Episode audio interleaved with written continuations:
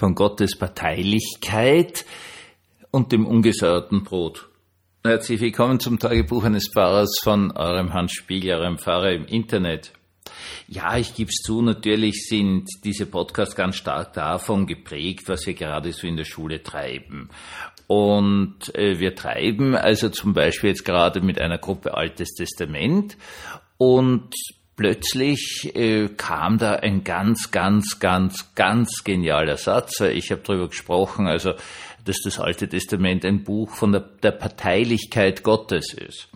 Und dann sagt jemand allen Ernstes drauf, die Parteilichkeit Gottes hebt die Ungerechtigkeit der Welt auf. Also man, das ist zum Niederknien. Ja, also das ist so großartig, dass man es gar nicht sagen kann.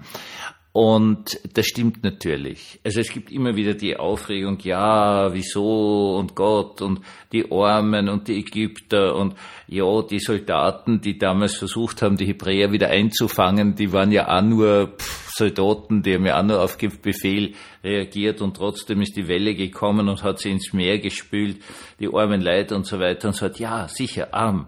Aber, und das äh, müssen wir einfach mal wirklich uns reinziehen, es gibt eine Parteilichkeit Gottes. Und zwar eine Parteilichkeit Gottes, die in extremster Art und Weise angeht, die Ungerechtigkeit der Welt. Man versklavt einfach keine armen Leute. Hm. Wenn ihr das gelassen hättet, dann wären eure Soldaten da nicht im Wasser gelandet. Das ist eine ganz, ganz, ganz, ganz wichtige Geschichte. Weil Gott eine Partei ergreift. Und zwar die Partei der Armen, der Verfolgten, der Versklavten, der Fertiggemachten, der Unterdrückten und so weiter und so fort. Jetzt ist die Sache aber so, und das möchte ich heute mal mit aller Deutlichkeit in einem sehr kurzen Podcast klar machen. Wer ist gerettet worden aus Ägypten?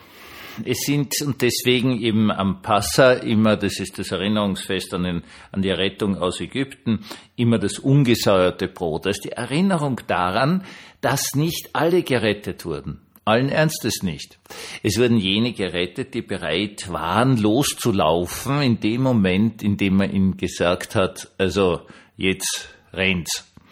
Die anderen sind durchgesessen und gesagt, ja, gern, aber wir warten noch, bis der Brotteig durchsäuert ist, dann machen wir unser schönes Brot, weil wir sind ja nicht deppert, wir rennen ja in die Wüste hinein, ohne dass wir unser Jausen mitnehmen. Ja, Blödsinn. Die sind nicht gerettet worden, weil sie nicht losgegangen sind, weil sie den richtigen Moment, den Chairos, das ist ein Begriff der Bibel, es gibt ganz, ganz besondere Momente, siehe letzte Sonntagspredigt, weil diese ganz, ganz besonderen Momente muss man ergreifen. Und wer den Moment, an dem Gott rettet, nicht ergreift, der ist wirklich ein ganz, ganz, ganz, ganz armer Mensch. Also das muss man mal mit aller Deutlichkeit sagen. Das ist ein ganz, ganz, ganz, ganz armer Mensch. Aber da kann man nicht helfen.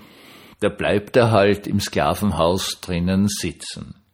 Beides gehört zusammen. Gott ergreift die Partei der Verfolgten, der kaputtgemachten, der unterdrückten, der versklavten Menschen. Aber die, die müssen bereit sein, loszulaufen, wenn es an der Zeit ist.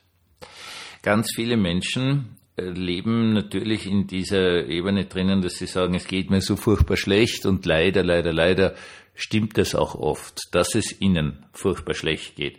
Und dann gibt es natürlich die Frage, ja, warum hilft Gott nicht? Oder es gibt eh keinen Gott, weil wenn es einen Gott gäbe, dann hätte er mir ja schon geholfen.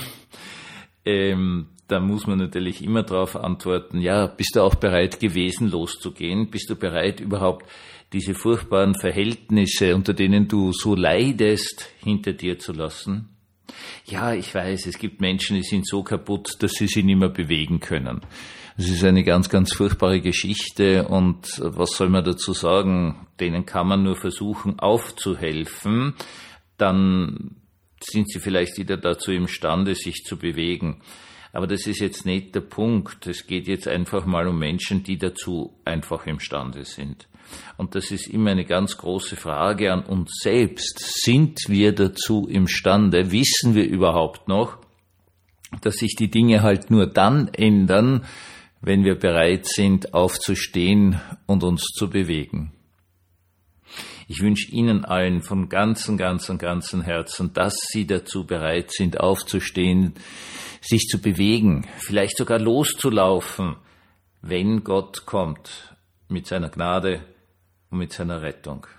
Einen wunderbaren, gesegneten Abend wünsche ich uns allen.